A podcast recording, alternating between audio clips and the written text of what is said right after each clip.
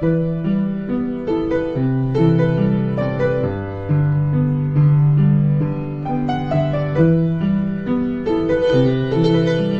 guys, this is FM five o a four to five。大家好，这里是励志电台五零八四二五。前几天有一位听众给我们投来了他的录音作品，这期节目呢，我们就想给大家播放一下他的录音作品。同时，如果你希望得到更多的学习资源，请关注我们的微信订阅号。微信订阅号的名字是英语听力一二三。接下来就让我们一起来欣赏一下他的作品。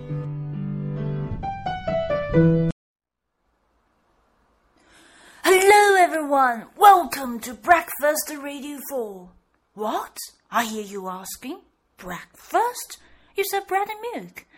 Well, my dear old Uchong, you see, the tricky thing is, I'm afraid there won't be any bacon scrambled eggs offering, but I promise you won't regret for setting your ears here. Because you know what? A breakfast is something that breaks you hunger in fast speed. Breakfast. Break fast, ain't it? And what is that exactly, my dear chap? Well, this time I hear nothing. Well, just think about it. Turn around. Well, yes, a bit more. A bit more. Yes! They are one of the most glorious things ever created in the course of human civilization. They are miraculous.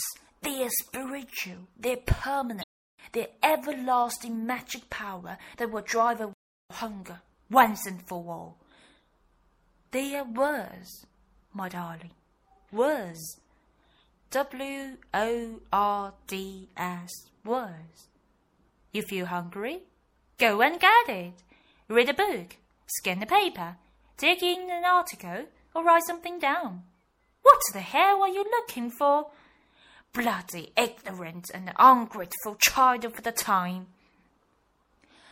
Well, my dear oldie chum, I won't deny that one might find the bullshit above is somewhat offensive, because personally, I do. But the truth that words work their magic is something that we should hold in awe. With our ears resting and hearts settling, our breath is taken away with the fairy godmother to find the fox in the mist. The first extract is taken from J.K. Rowling's book, The Cuckoo's Calling, a very short poem.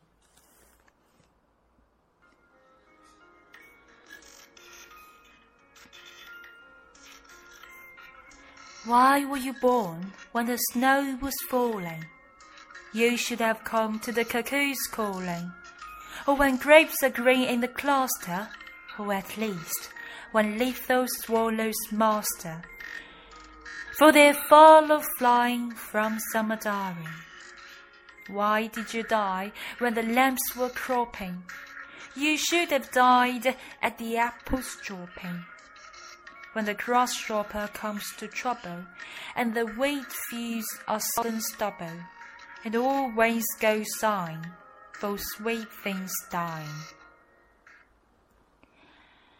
Well, next is a little extract from the book The Thirteenth Tale by Diana Setterfield, an Oxford professor, and it is a book also um, of the 2006 New York bestseller title.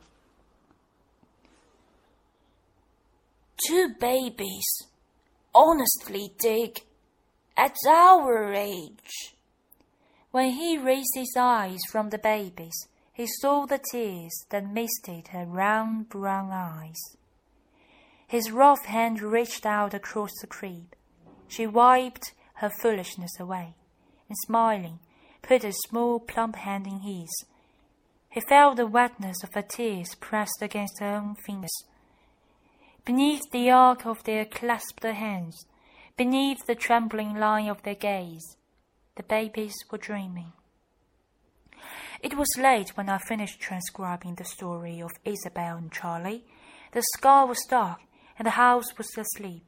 All of the afternoon and evening, and for part of the night, I had been bent over my desk, with the story retelling itself in my ears while my pencil scratched line after line, obeying its dictation. My pages were densely packed with script. Miss Winter's own flood of words. From time to time, my hand moved to the left, and I scribbled a note in the left-hand margin. When her tone of voice or gesture seemed to be part of the narrative itself. Thank you so much for your listening. I do appreciate very much.